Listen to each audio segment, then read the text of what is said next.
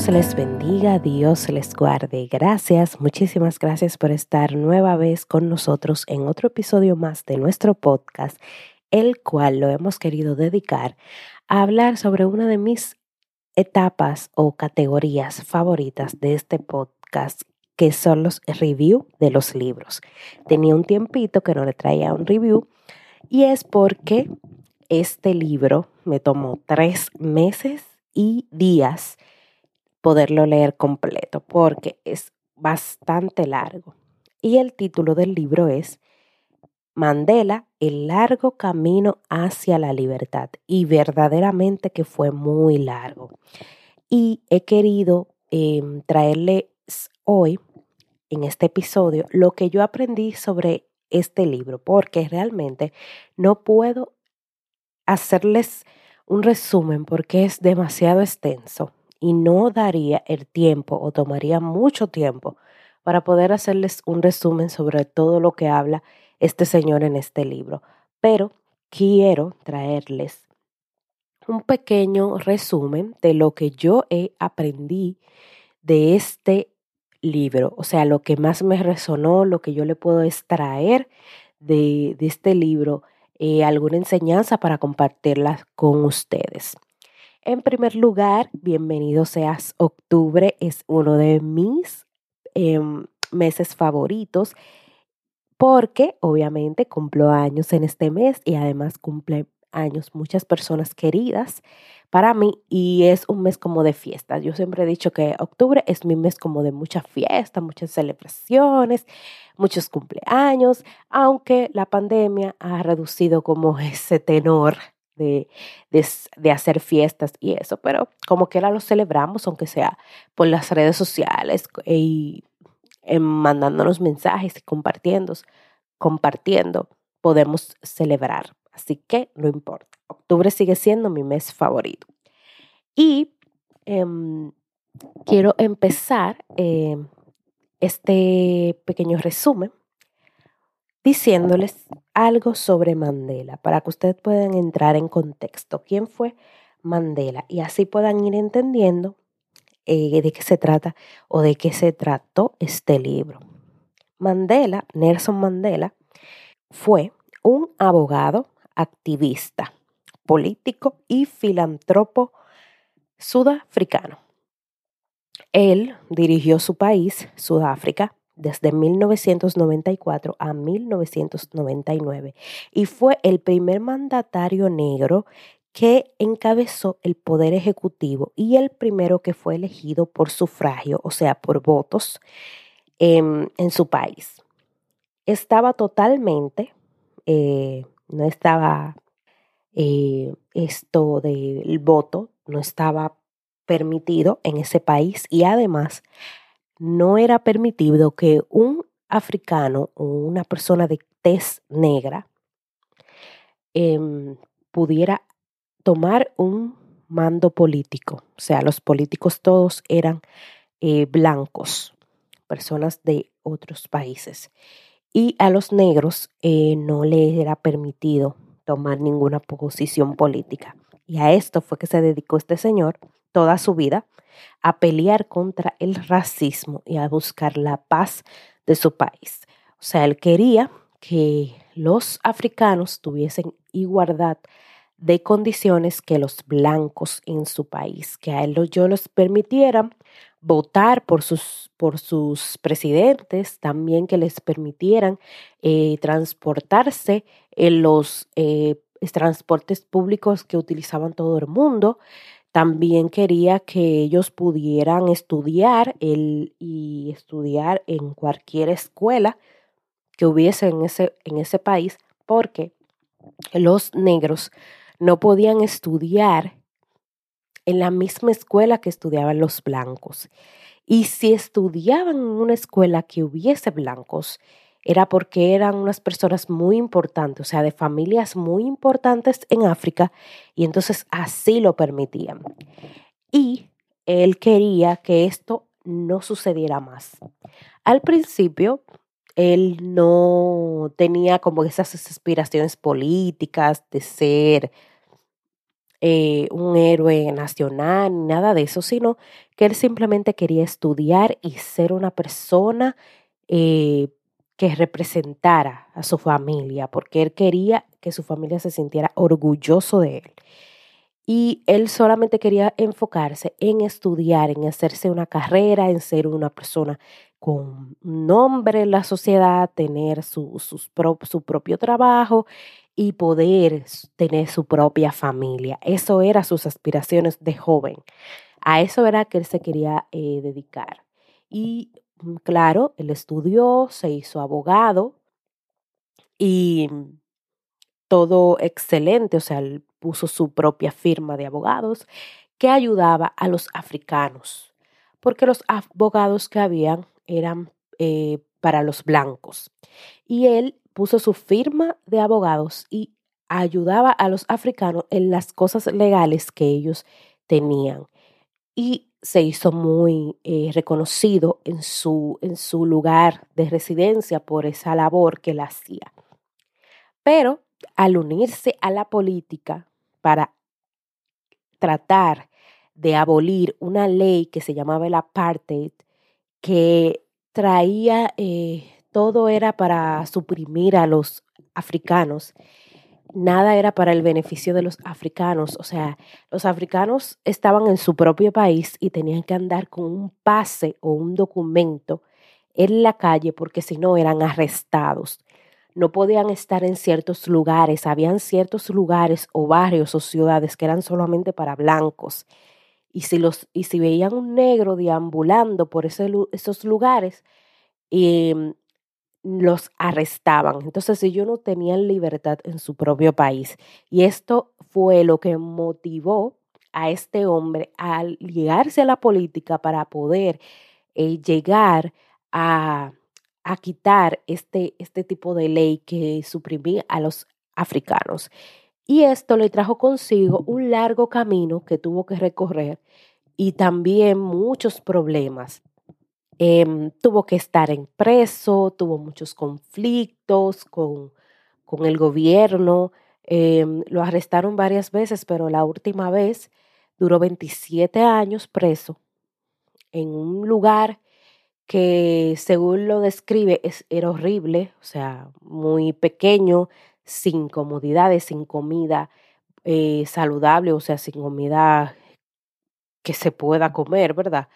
Era algo muy, muy tétrico realmente. Y ahí dentro, él luchó para eh, que se le pudiera dar unas mejores condiciones a los negros, porque hasta en la cárcel los negros tenían, eh, estaban suprimidos. O sea, ellos no tenían la misma eh, clase que los blancos o que los indios. Si había un indio en la cárcel, tenía mejores condiciones que un negro. Y un negro siempre estaba em, siendo pisoteado por las autoridades, por el gobierno, etcétera, etcétera. Entonces, esto, lo que seguía él, el fuego en su corazón, de que en algún momento él iba a salir de ahí y él iba a poderle dar libertad a su país. Y había muchas personas que creían en él y que, que confiaban en él y que eh, aún fue, aún él en la cárcel, 27 años, ellos afuera trabajaban para que se pudiera dar eso de que, de que la libertad y de que Mandela saliera de la cárcel y que él pudiera tomar otra vez su posición en el ámbito político y poder traerle la libertad a ese pueblo africano. Y todavía él, estando en la cárcel, hubieron personas que trabajaron para que él saliera de la cárcel y de, para que él pudiera eh, tomar la dirección del país. Y bueno, él siempre trató de que no nada se hiciera con violencia, aunque es fue un poco difícil porque controlar la sed de muchas personas no es, no es tan fácil. Y muchos de ellos lo que tenían era sed de venganza, de, de eliminar a los blancos por todo lo que habían sufrido, por las personas que habían matado, y todo lo que habían hecho sufrir a ese pueblo, aunque Mandela quería que todo fuera de manera pacífica, no era algo que él pudiera controlar. Y aquí voy. Yo quiero eh, explicarles o hablarles un poquito de todo lo que yo aprendí con Mandela. O sea, esta persona desde el primer momento que él inició este proceso de la libertad de su pueblo, él nunca se dio por vencido. O sea, vinieron ataques, lo metieron preso, fracasaron muchísimas eh, revueltas, o sea, protestas que él había organizado, fracasaron muchísimos eventos eh, cuando fueron em, al Congreso, muchísimas cosas que él había, que habían planificado ellos en su, en su agrupación y no, y no se dieron, fracasaron totalmente y aún así él nunca se dio por vencido. Aún en la cárcel con sus compañeros de cárcel, ellos hablaban de estrategias de cómo lograr la libertad del pueblo africano. O sea, yo mm, de manera personal tengo que ponerme en esa situación y, ponerme sus zapatos y decir, es que yo jamás hubiese seguido pensando en libertad cuando yo estoy preso y no sé cuánto tiempo voy a estar ahí, porque la sentencia era cadena perpetua, o sea, nunca iba a salir de ahí. Y yo, sabiendo que yo tengo una sentencia de cadena perpetua, que no sé hasta qué fecha de mi vida, o sea, yo voy a morir en esa cárcel, yo no iba a pensar en seguir, em, en seguir pensando en libertad o seguir pensando en la libertad de mi pueblo o de ayudar a, que esto se diera. O sea, yo hubiese ya, mi mente hubiese estado, bueno, voy a vivir aquí los años que tenga que vivir y a tratar de acostumbrarme a este sistema y sobrevivir. Pero este señor no, este señor desde que tomó esta decisión de seguir, de acogerse esta lucha para sí, él nunca dejó de luchar. Este señor persistió y persistió y persistió hasta que salió de la cárcel, luego de 27 años, y luego de que salió de la cárcel, entonces pudo hacerse presidente mediante el voto. Logró que el gobierno aceptara que los africanos votaran por su, por su dirigente y así fue, que, así fue que logró que él pudiera llegar a la presidencia de Sudáfrica, algo que era imposible porque siempre todos los, los presidentes eran blancos y no eran elegidos por los africanos. Y esto él lo logró por su persistencia. Él jamás dejó de luchar y eso lo vieron los demás africanos. Ellos vieron que este hombre no iba a dejar, aunque sea en la cárcel, no iba a dejar nunca de luchar por la libertad, porque cuando él podía enviar una carta, una comunicación fuera de la cárcel, lo que él decía era que él no se iba a rendir, que él iba a seguir hacia adelante, que él iba a seguir luchando por la libertad. Y esto hizo que los africanos tuviesen más fe, más confianza en este Señor. Y es algo muy, muy, muy de admirar porque ¿quiénes de nosotros o cuántos de nosotros tenemos un plan o tenemos algo que queremos hacer?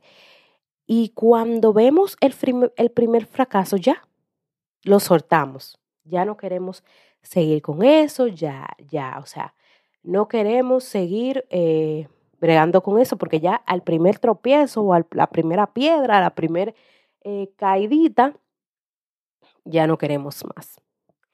Pero este libro me enseñó que cuando uno se quiere algo de verdad, cuando uno tiene algo bien, bien metido en el corazón, uno tiene que luchar por eso hasta el final. Hasta el final. Y esto me enseñó una de las enseñanzas que me dejó este libro. Otra enseñanza que me dejó el libro, que quizás no sea tan buena referencia, pero es algo que tenemos que tomar en cuenta. Hay que ver qué grado de lucha, hasta qué grado vamos a luchar por, por, un, por un propósito, por un que no afecte lo que más tú amas. Este señor tuvo una primera esposa y tuvo hijos con ella.